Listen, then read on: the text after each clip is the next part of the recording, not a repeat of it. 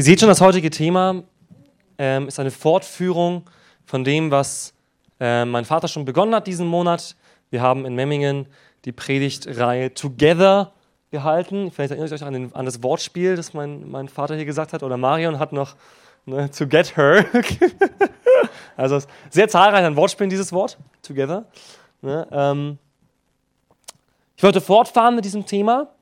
Bevor ich das tue, möchte ich aber etwas ganz kurz weitergeben, ähm, was mir auf dem Herzen liegt, bevor wir in dieses Thema kommen. Ich war jetzt eine Woche in Polen auf einer Fortbildung ähm, auf der European Leadership Conference. Und ich kann nur eines sagen, Leute, Gott macht richtig viel in Europa. Und ich glaube, wir sollten an einen großen Gott glauben. Egal in welchem Thema, auch in diesem Thema heute. Mit diesem Gedanken möchte ich nämlich starten. Wir glauben an einen großen Gott, der wirklich was verändern kann. Ihr glaubt gar nicht, was das für eine Atmosphäre war, wenn da, wenn da mehrere hundert Leiter aus allen Sprachen und Nationen zusammenkommen und gemeinsam Gott loben und preisen. In ihren Sprachen. Und, und man hören kann, wo die Schwierigkeiten sind, aber auch hören kann, wo so ein unglaublicher Segen Gottes liegt. Und ich glaube, wir sollten das auch heute für diesen Tag uns wieder bewusst machen. Gott ist ein unglaublich großer Gott, der kann alles tun, was er will. Und er kann es auch in diesem Thema. Und das ist kein einfaches Thema. Fundament Ehe heißt heute das Thema. Das heißt, wir werden heute hauptsächlich über Paarbeziehungen sprechen, nicht nur, aber, ähm, aber hauptsächlich. Ähm und ich möchte heute ein paar Fundamente legen zu diesem Thema Ehe. Dieses, dieses, dieser Titel Fundament Ehe ist zweierlei gemeint. Einmal, dass ich heute ein paar Fundamente weitergeben möchte für das Thema Ehe. Ähm, aber ich glaube auch, dass unsere Ehen ein Fundament sind für unser Leben. Natürlich für die, die verheiratet sind, ja. Die Bibel sagt ganz klar, das ist jetzt kein, kein, kein Muss, ja. Du bist jetzt nicht irgendwie schlechter Christ, wenn du nicht verheiratet bist. Paulus sagt sogar das Gegenteil teilweise. Ähm, aber ich glaube, dass dieses Thema Ehe und Partnerbeziehung, aber auch das Thema Freundschaft, das Thema ähm, innige Gemeinschaftsbeziehungen, ihr Lieben, ich glaube, da haben wir noch einiges zu tun hier. In unserem Land, in unserer Gesellschaft, auch in unserer Kirche. Ich glaube, dass die Ehe von Gott geschaffen wurde. Das ist mal der erste Gedanke, das ist das Fundament für dieses Thema. Ja? Die Ehe ist eine Beziehung zwischen Mann und Frau, die auf Lebzeit angelegt ist. Ja, eine Liebesbeziehung zwischen einem Mann und einer Frau, die auf Lebzeit angelegt ist. Und das ist keine Idee von Menschen, das macht die Bibel deutlich, sondern eine Idee Gottes. Wir sehen das sowohl im Alten als auch im Neuen Testament. Darum wird ein Mann seinen Vater und seine Mutter verlassen und seiner Frau anhängen und sie werden ein Fleisch sein, so heißt es im Alten Testament. Und Jesus nimmt genau diesen Vers auf im Neuen Testament und ergänzt ihn, was nun Gott zusammengefügt hat, das soll der Mensch nicht scheiden. Wenn wir also sagen, wir wollen in eine Ehebeziehung gehen, und viele der Anwesenden hier sind verheiratet und in einer Ehebeziehung, dann heißt das nicht, das ist ein kulturelles Konstrukt. Ja, bei uns macht man das halt so. Na, es gibt ja Kulturen, da macht man das anders. Da hat der Mann dann irgendwie mehrere Frauen oder sowas. Ja? Oder die Frau mehrere Männer und sowas. ist ja nur kulturabhängig. Ich glaube, es ist nicht kulturabhängig. Zunächst einmal ist dieses Buch hier, das ich hier in der Hand halte, nicht europäisch. Das hat schon mal gar nichts mit Europa zu tun. Das ist nämlich ein nahöstliches Buch. Das kommt nämlich aus der Nahostgegend, äh, nicht so sehr aus unserem westeuropäischen Raum. Wir haben das nur in der Vergangenheit ganz gut umgesetzt teilweise in unserer Kultur, auch wenn wir in manchen Bereichen Abwärtstrends erleben. Aber das hier ist kein Kulturtrend, sondern die Ehe ist Gottes Idee. Und wisst ihr, was das bedeutet? Deswegen funktioniert die Ehe auch. Die Ehe ist nämlich kein Auslaufmodell, die Ehe ist kein Modell, das nach 20 Jahren zum Scheitern verurteilt ist, sondern die Ehe ist Gottes Idee. Amen? Gut, sind wir schon mal auf einer, auf einer Seite. Ich denke jetzt manchmal in so englischen Phrasen. Wenn man eine Woche lang nur Englisch spricht, dann will man sagen so, on one page heißt das auf Englisch. Ne? Aber gibt es, glaube ich, kein deutsches Pendant dazu. Wir sind einer Meinung. Sehr gut.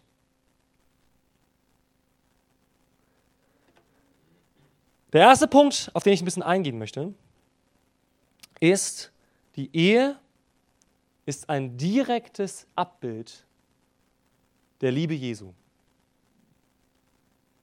Denn man kann jetzt ja sagen, ja gut, Ehe bedeutet, da wurde mal ein Vertrag geschlossen, zwei Menschen ziehen in dasselbe Haus und lassen sich nie wieder scheiden. Und damit ist das eine Ehe.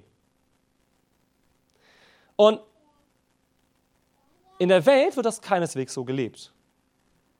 In der Welt lässt man sich scheiden. Ja, ich war aus Familiengründen, waren wir jetzt öfter mal im Gericht oder waren wir vor kurzem im Gericht. Und immer wenn ich ins Gericht komme, aus meiner Erinnerung, sehe ich an diesen, an diesen Tafeln, wo ähm, der Ablauf für die, für die Gerichtssäle ist, ja, ist jeder zweite Punkt Scheidung. Wenn man da so liest, ne, was läuft denn so heute in diesem Raum? Ja, Sache wegen Familie, Scheidung. Irgendwas Finanzielles, Scheidung. Scheidung. Scheidung ist etwas ganz Normales geworden in unserer Welt. Und zum Glück ist das ja bei uns Christen nicht so. Erstmal wird gelacht, okay. Ja, die Scheidungsquoten sind bei Christen geringer. Sie gehen auch in der Gesellschaft insgesamt zurück, wofür ich sehr dankbar bin. Ich habe mir so die Statistiken angeguckt in der Vorbereitung. Ähm, die Scheidungsstatistiken gehen zurück. Aber wisst ihr, nur weil ein Ehepaar verheiratet ist, auf dem Papier, und weil sie Christen sind, sagen sie, naja, die Blöße können wir uns ja nicht geben, uns scheiden zu lassen, heißt das noch lange nicht, dass da irgendwas auch nur ansatzweise wie eine Ehe vorherrscht. Ich bin heute sehr direkt zu euch, okay? Weil in diesem Punkt, glaube ich, können wir nicht halbherzig fahren. Ich bin jetzt seit ein paar Jahren hier angestellt ähm, und bin auch im Bereich Beratung tätig, Seelsorge und so weiter. Ihr Lieben, ich glaube, da ist, da ist es notwendig, dass wir uns auf die Fundamente unserer Ehe berufen.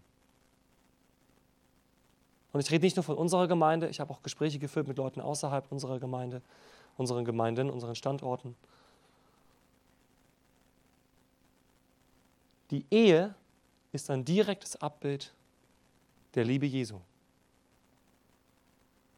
Ich hoffe, dir ist das klar.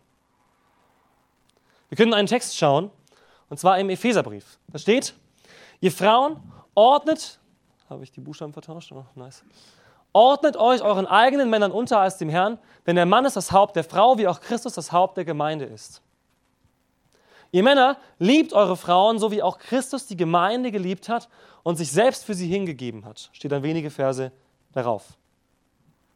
Und ich gehe jetzt nicht darauf ein, was Unterordnung der Frau bedeutet und, und Unterordnung des Mannes, sondern ich habe diese Begriffe herausgestellt, Christus und die Gemeinde. Und am Ende dieses Kapitels oder am Ende dieses Abschnittes sagt Paulus, diese Ehe ist ein großes Geheimnis. Ich deute es auf Christus. Das heißt, das, was wir hier leben als eine Beziehung zwischen Mann und Frau, ist ein direktes Abbild von dem, was wir behaupten, was Gott in unserem Leben getan hat. Das ist krass, oder? Das heißt, wenn wir sagen, Christus hat sich für uns hingegeben. Da würden wahrscheinlich alles, alle Amen sagen, ja? Amen. Dann sagt Paulus, das beste Bild dafür, ob wir das verstanden haben, ist die Ehe. Das beste Bild, ob wir das verstanden haben, dass Christus sich hingegeben hat für die Gemeinde, ist unsere Ehe. Es ist auch nicht so einfach, in der Gemeinde für zwei Stunden im Kinderdienst zu dienen. Aber ich glaube, es ist eine andere Geschichte, zu Hause zu dienen.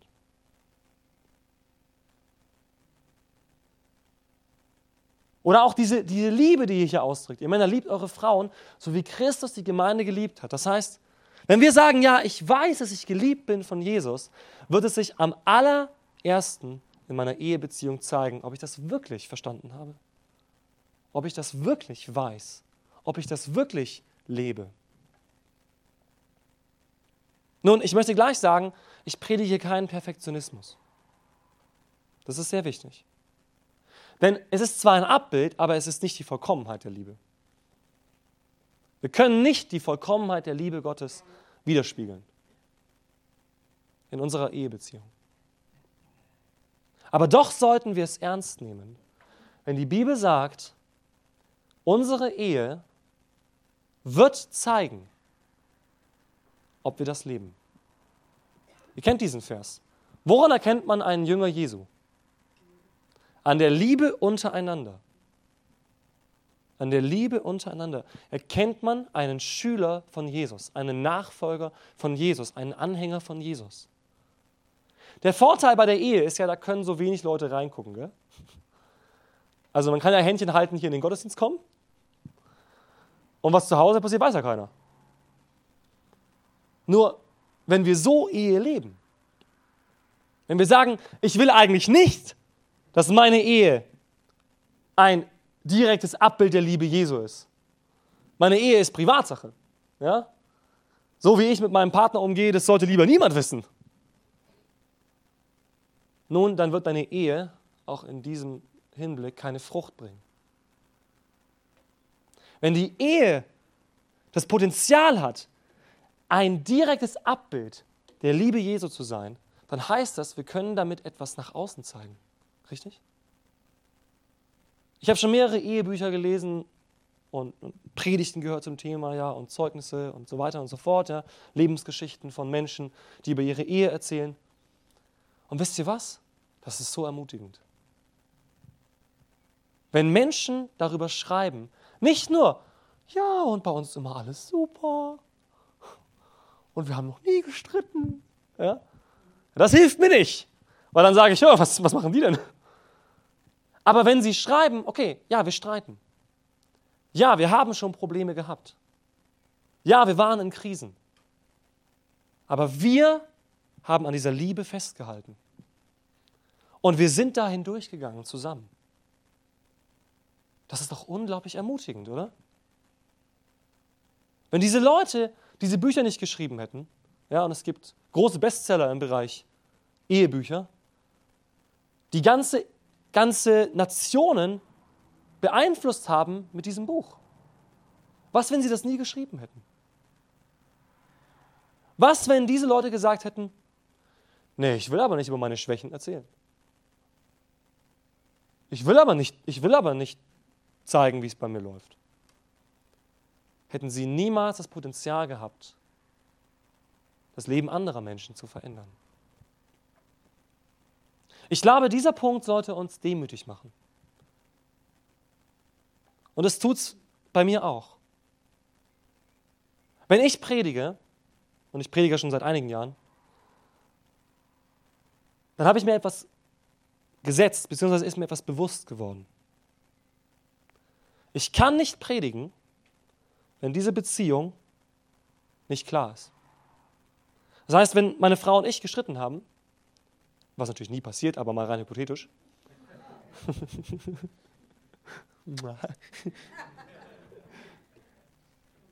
meine Frau weiß das, wenn wir streiten und ich muss predigen, ich kann nicht predigen, wenn nicht wenigstens Vergebung ausgesprochen wurde.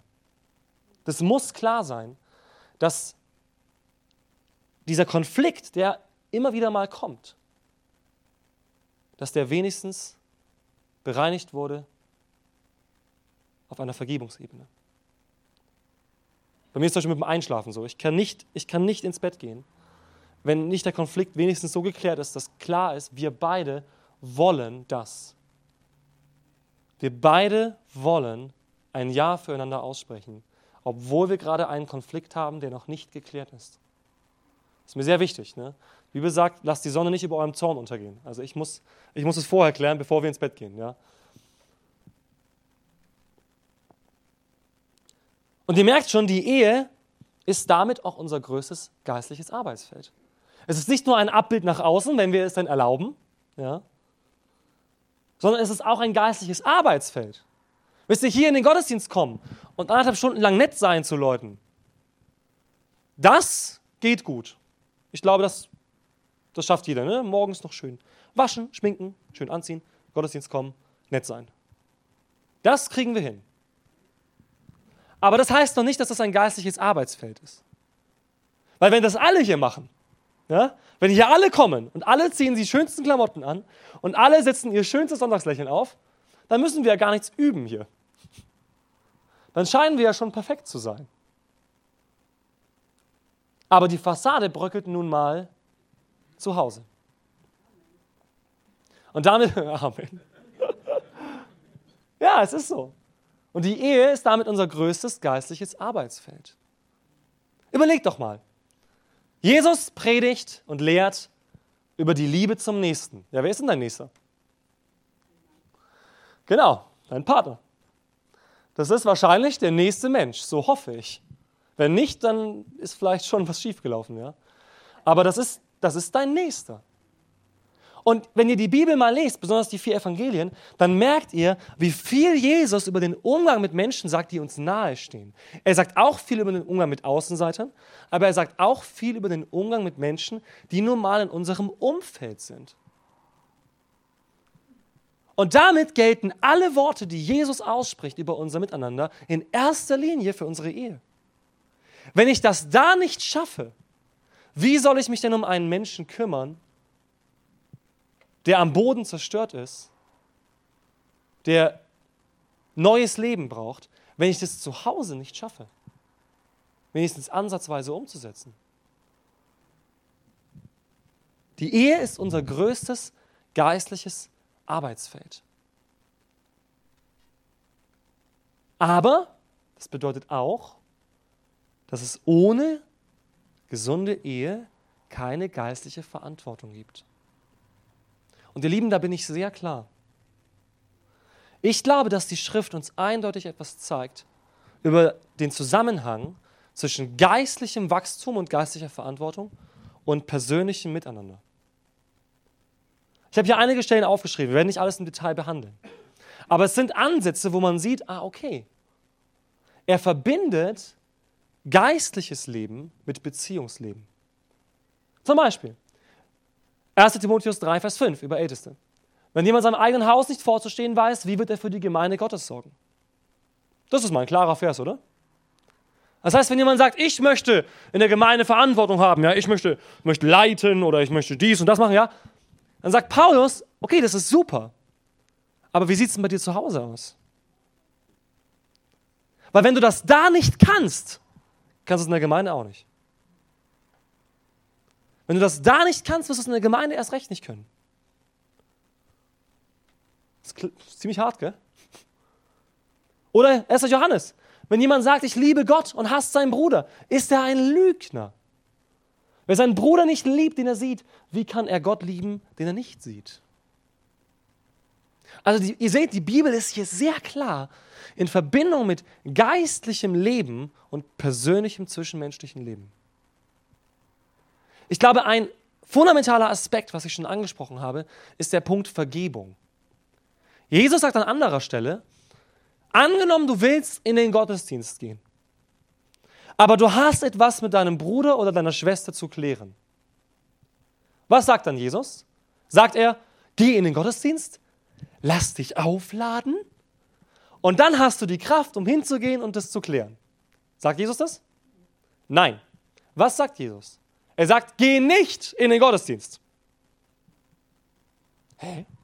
Warum soll ich denn nicht in den Gottesdienst gehen? Jesus sagt, geh zu dieser Person, mit der du das klären musst. Das gilt jetzt nicht nur für Ehe, sondern auch für Freundschaften, für zwischenmenschliche Beziehungen im Allgemeinen. Geh nicht in den Gottesdienst und erwarte ja nicht, dass du im Gottesdienst aufgeladen wirst, deine geistliche Batterie, damit du dann die Inspiration hast, endlich mal zu sagen, es tut mir leid. Das hast du nämlich schon bekommen, wenn du an Jesus glaubst. Denn die Liebe Gottes ist ausgegossen in unsere Herzen. Dazu brauchst du keinen Gottesdienst. Und Jesus sagt, geh zuerst hin, kläre das mit deinem Nächsten und dann geh in den Gottesdienst. Merkt ihr, welche Priorität Jesus hier setzt? Zwischen geistlichem und zwischenmenschlichem Leben? Ich kann nicht einfach mit Unvergebenheit herumlaufen und behaupten, dass ich geistlich wachse. Unver Unvergebenheit oder mangelnde Vergebung ist ein Wachstumsblocker zum Beispiel. Bin ich fester Überzeugung. Und ich sehe das im seelsorgerischen Bereich durch und durch. Wenn Menschen nicht bereit sind, Konflikte loszulassen und zu sagen, ich tue meinen Teil, auch wenn der Konflikt vielleicht nicht gelöst wird, aber ich löse das von mir. Ich gebe mein Recht auf, irgendwas hier einzufordern in einem, in einem geistlichen Sinne, ja, dass ich sage, ich bin besser, er ist schlechter und ich habe jetzt auch das Recht, sauer zu sein und ich habe jetzt auch das Recht, den anderen schlecht zu machen und ich habe jetzt auch das Recht, über den herzulästern, dann wirst du geistlich nicht wachsen. Das ist ein ganz klarer Punkt in der Bibel. Du wirst geistlich nicht mehr wachsen können, wenn du das nicht klärst. Erst recht nicht in deiner Ehebeziehung. Und ihr Lieben, da kann sich einiges anstauen. Wisst ihr, mit so einzelnen Menschen, da können wir vielleicht so ein, zwei Dinge haben, gell? Aber was sich in so einem Eheleben anstauen kann, ja, das ist ein Vulkan, da läuft die Lava schon manchmal über oben, ne? ne? Und wir versuchen, einen Stein draufzulegen und zu sagen, nein, nein, ist alles nicht da. Ist alles nicht da. Und ich gehe jetzt in den Gottesdienst. Und der andere muss jetzt gefälligst auch ein schönes Gesicht machen, weil keiner darf merken, dass wir heute Morgen gestritten haben. Das, ihr Lieben, ist ein brodelnder, ein brodelnder Vulkan.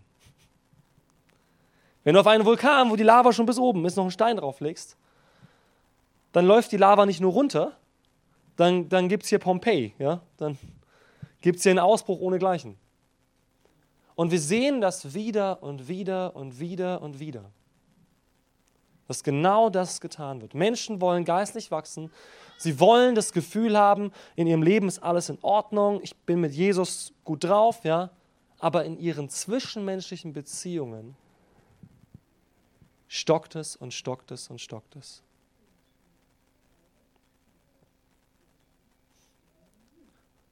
Ich bin jetzt seit fast neun Jahren verheiratet und in meiner Ehe ist nicht alles super, ja, obwohl meine Frau natürlich super ist.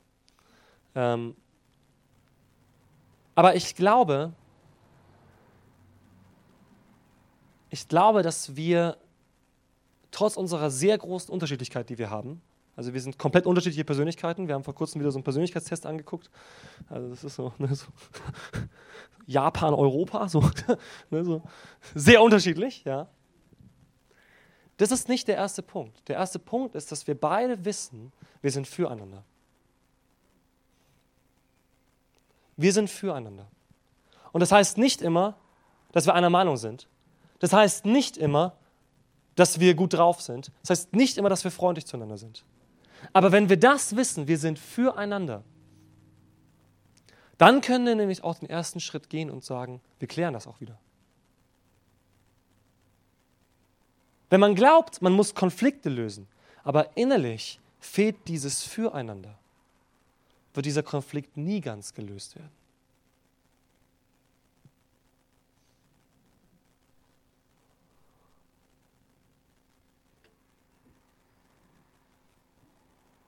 Diese Frage hier werfe ich euch einfach mal hin.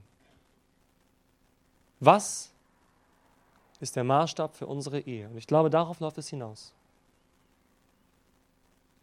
Ich habe vorher schon gesagt, Christen lassen sich nicht scheiden. Aber wisst ihr, das ist bei manchen Ehen auch der Maßstab. Unser Maßstab ist, wir lassen uns nicht scheiden. Dann haben wir es richtig gemacht. Oder unser Maßstab ist, wir schlafen noch im selben Bett. Dann haben wir es richtig gemacht. Die Frage ist doch nicht, was ist unser Maßstab, den wir uns ausdenken, sondern welchen Maßstab sollen wir ansetzen für unsere Ehen. Ich bin da vielleicht jung und ein Träumer. Ja? Wobei ich schon über die magische sieben Jahre hinaus bin, ja? in meiner Ehe. Aber wisst ihr was? Ich glaube an ein 100 Prozent. Ich glaube, dass Gott in einer Liebesbeziehung, in einer Freundschaftsbeziehung ein neues 100 Prozent geben kann. Denn ich glaube, dass die Liebe Gottes 100% für uns ist. Und ja, auch wir empfinden die Liebe Gottes nicht immer als 100 Prozent. Ja, auch wir lieben Gott nie mit 100 Prozent. Das können wir nämlich gar nicht. Aber habt ihr es nicht selbst schon erlebt, dass ihr aus einem geistlichen Tal wieder auf einen Berg steigen durftet? Dass ihr nach einer Zeit, wo ihr gedacht habt, Gott ist weit weg und es gibt keine Hoffnung mehr, keine Zukunft, dass ihr doch erleben dürftet, dass Gott da ist? Dass ihr doch erleben dürftet, dass da doch eine Zukunft ist? Dass Gott doch noch Wunder tut? Dass er doch noch etwas wirkt? Warum glauben wir das nicht in unseren Ehen? Ihr Lieben, ich glaube nicht an einen 50%-Maßstab. Und ich glaube, das ist der Fehler, den wir als Christen viel zu lange schon gemacht haben in unserer Gesellschaft. Dass wir glauben, wir müssen eine Ehe richtig machen. Und richtig machen bedeutet, wir lassen uns nicht scheiden. Aber was, wenn Ehe nicht eine Frage von richtig und falsch ist?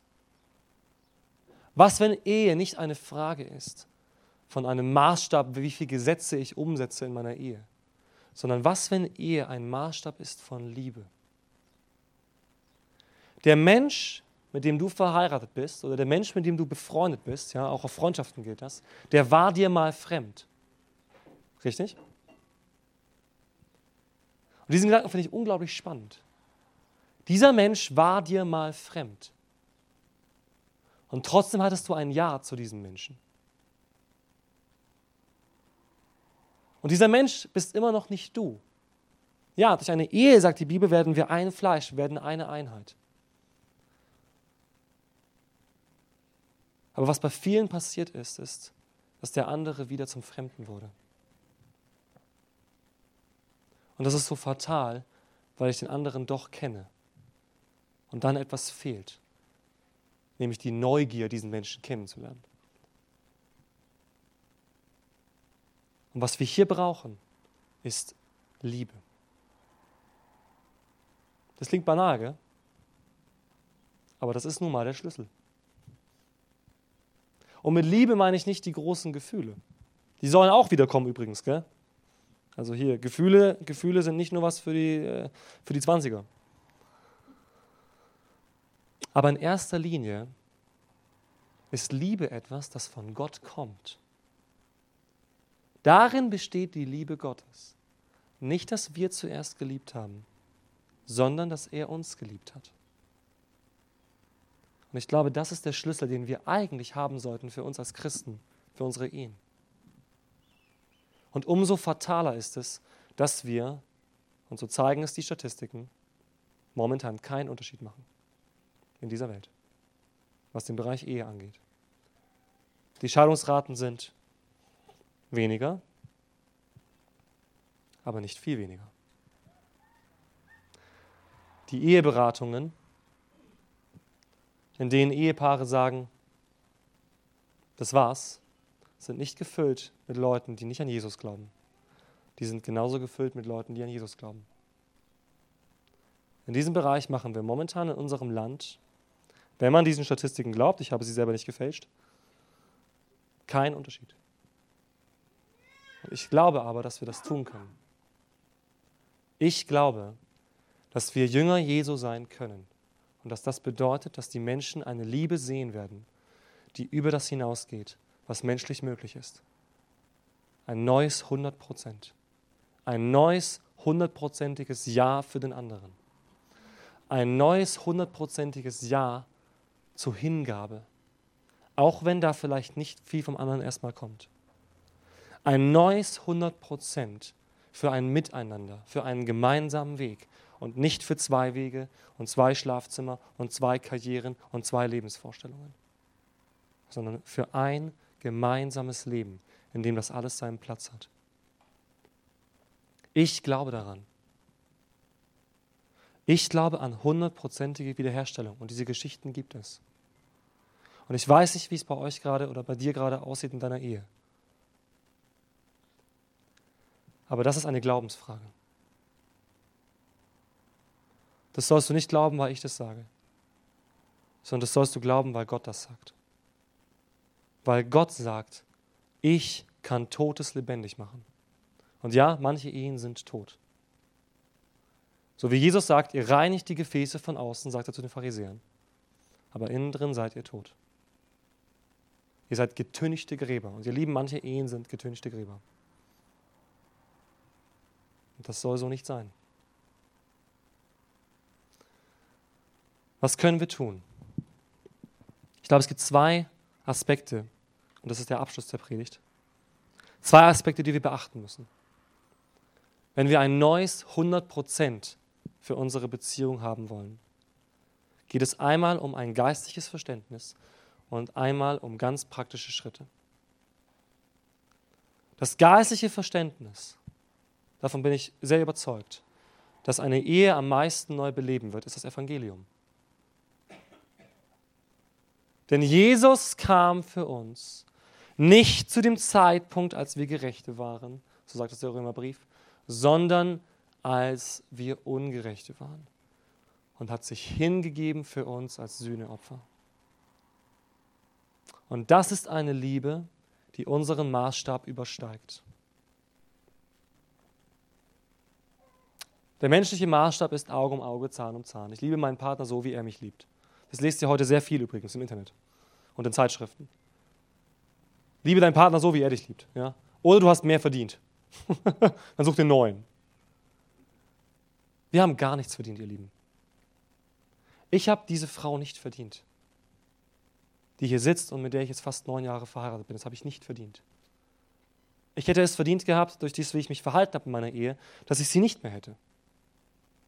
Und genauso hätte ich es auch verdient, dass Jesus sagen könnte, mit dir will ich nichts zu tun haben, Dave. Was kann ich denn Gott geben? Und genau, wenn wir zu dieser Frage kommen, was kann ich denn Gott geben, merken wir, er gibt mir. Wenn wir das verstanden haben, von tiefstem Inneren, dass Gott nicht, weil wir das richtig gemacht haben, nicht, weil wir ihm so viel geben können, nicht, weil die Israeliten endlich mal schöne Lieder gesungen haben, sondern weil er uns liebt, sich hingegeben hat, bevor die Menschen Ja sagen konnten, dann verstehen wir vielleicht, wie wir es tun können, eine Ehe neu zu beleben. Im Glauben daran, dass wir vor Gott einen Bund geschlossen haben und dass Gott ein Ja zu dieser Beziehung gegeben hat, kann ich ein neues Ja zu meiner Beziehung geben, auch wenn ich es beim anderen noch nicht so sehe. Und ja, das wirst du niemals aus eigener Kraft schaffen. Aber ich glaube, dass wir deswegen dieses Fundament Ehe brauchen. Denn ob wir wirklich an Gottes Liebe und an Gottes Kraft glauben, zeigt sich in unserer Ehe. Hier wird es sich zeigen. Und hier wird es sich auch auswirken, dass wir an Gott festhalten müssen, nämlich Tag für Tag. Mit meinen Arbeitskollegen habe ich nicht jeden Tag zu tun, auch viele Tage, aber nicht jeden Tag. Mit meinem Vorgesetzten habe ich nicht jeden Tag zu tun. Mit den Leuten hier in der Kirche habe ich nicht jeden Tag zu tun, aber mit meinem Partner habe ich jeden Tag zu tun. Und deswegen brauche ich jeden Tag Gottes Hilfe. Und zu sagen, Gott, und wenn es mir heute fehlt, und wenn ich es heute nicht schaffe, du kannst. Du kannst erneuern, du kannst schenken, du kannst lieben, du kannst aufzeigen, du kannst umkehren lassen. Du kannst, Gott. Aber die Frage ist, ob wir ein Ja haben dazu. Denn das bedeutet auch, dass wir etwas tun werden. Und das möchte ich euch mitgeben. Drei einfache Dinge zum Abschluss. Und das sind nicht einfach Sachen, die ich mir jetzt hier irgendwie, ach, die klangen schön, sondern das sind Sachen, die ich in jedem Eheberater sehe. Ich habe schon einige gelesen. Jeder Eheberater sagt das Gleiche. Und das sind die Dinge, die ich in meinem eigenen Leben 100% unterschreiben kann, weil ich will hier nichts sagen, was, was ich nicht lebe in diesem Bereich. Das sind drei Dinge, die ich 100% unterschreiben will. Was nicht bedeutet, dass ich sie immer richtig mache, aber es sind für mich Prioritäten. Das erste ist, such dir Hilfe. Was wir erleben im pastoralen Bereich ist, dass Leute dann in die Beratung kommen, wenn die Ehe eigentlich schon vorbei ist. Wenn so viel Verbitterung und Zorn und Vorwürfe da sind, dass man zwei Sessions braucht, um erstmal das erzählen zu lassen, was da alles vorgefallen ist. Such dir Hilfe, bevor es stirbt. Ja, das ist richtig unangenehm. Weil das bedeutet erstens, jemand darf reingucken in deine Ehe. Zweitens, man muss Fehler eingestehen. Aber bitte, bitte sucht euch jemanden, von dem ihr wisst, dass er Weisheit hat in diesem Bereich. Und lasst diese Person hineinschauen und hineinsprechen. Und zwar nicht erst, wenn ihr eine Krise habt. Das Beste ist, provisorisch das zu machen. Ich mache mal ein Beispiel am Zahnarzt. Ich muss jetzt oft zum Zahnarzt. Und ich hasse Zahnarzt, aber ich weiß, wenn ich nicht gehe zur Provision, äh, zur provisorischen äh, Reinschauen, dann komme ich nach zwei Jahren und kriege gleich wieder eine neue Krone. Wegen meinem schönen Namen. Aber wenn ich regelmäßig gehe, ist es vielleicht gar nicht so schlimm, wie ich dachte. Oft denken wir, das wird ganz schlimm, wenn da jetzt jemand reinguckt in meine Ehe und oh, aber vielleicht ist es nur ein ganz kleines Ding, man macht bzzzt und fertig. Das, was da so stark piekst, das ist vielleicht ein kleines Ding, okay, da muss man drüber sprechen, muss man behandeln, aber dann ist gut.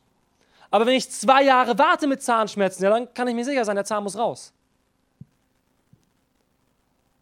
Versteht ihr? Sucht euch Hilfe von Menschen, wo ihr sagt, von dem können wir was lernen. Das zweite, sei ehrlich.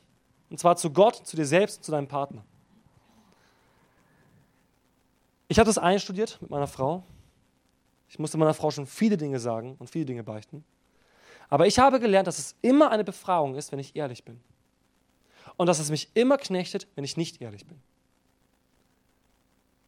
Wenn ich was falsch gemacht habe, will ich es ihr sagen. Wenn es mir nicht gut geht, will ich es ihr sagen. Sei ehrlich zu deinem Partner. Es gibt bestimmte Dinge, da muss man Weisheit haben, wie man sie mit seinem Partner anspricht. Und da ist es gut, vielleicht jemand anderen erstmal zu haben, mit dem man drüber spricht, der einem Weisheit geben kann. Das heißt, such dir auch jemanden, zu dem du ehrlich bist, mit dem du alleine sprechen kannst, Mann zu Mann, Frau zu Frau. Such dir jemanden, mit dem du darüber sprichst, wie läuft in seiner Ehe. Und das dritte ist jetzt Prioritäten. So viele Missionare und Prediger haben am Ende ihres Lebens gesagt, eine Sache, die sie bereuen, ist folgendes. Sie haben sich nicht um ihre Familie gekümmert. Wenn wir vorher diesen Text anschauen aus 1. Timotheus, dann sehen wir, dass Gott sagt, du kannst nicht Verantwortung in der Gemeinde übernehmen, bevor du nicht Verantwortung zu Hause übernimmst. Das heißt, die Priorität der Bibel ist nicht Gott, Gemeinde, Ehe, sondern Gott, Ehe, Gemeinde. Das ist die Priorität. Meine erste Verantwortung liegt vor Gott, ja. Da kann mein Partner nichts dazwischen funken. Aber dann kommt mein Partner und meine Familie. Und dann kommt die Gemeinde. Dann kommt die Gemeinde. Gott und Gemeinde ist nicht das Gleiche. Gott und Dienst ist nicht das Gleiche.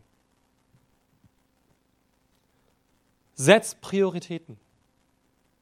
Und sag, auch wenn es mich viel Kraft kostet, auch wenn es Schmerz bedeutet, auch wenn es Termine bedeutet, weil man jetzt dann zum Eheberater gehen muss, auch wenn es vielleicht Geld bedeutet, weil der Eheberater vielleicht was kostet und so weiter und so fort.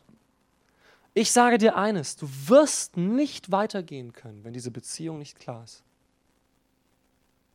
Also setzt die Priorität und wenn da irgendwas ist in eurem Leben, wo ihr sagt, okay, das habe ich so lange schon runtergedrückt, der Schmerz ist für mich schon normal geworden, dann sage ich dir, das ist nicht normal. Ich glaube nicht an solche Ehen, wo man 40 Jahre lang mit demselben Schmerz rumlaufen muss und nichts damit macht. Weil es ist halt so. Das glaube ich nicht. Ich glaube, es gibt Befreiung und Vergebung und Liebe und Erneuerung und ein neues 100 Prozent. Lass uns zum Ende dieses Gottesdienstes gemeinsam aufstehen.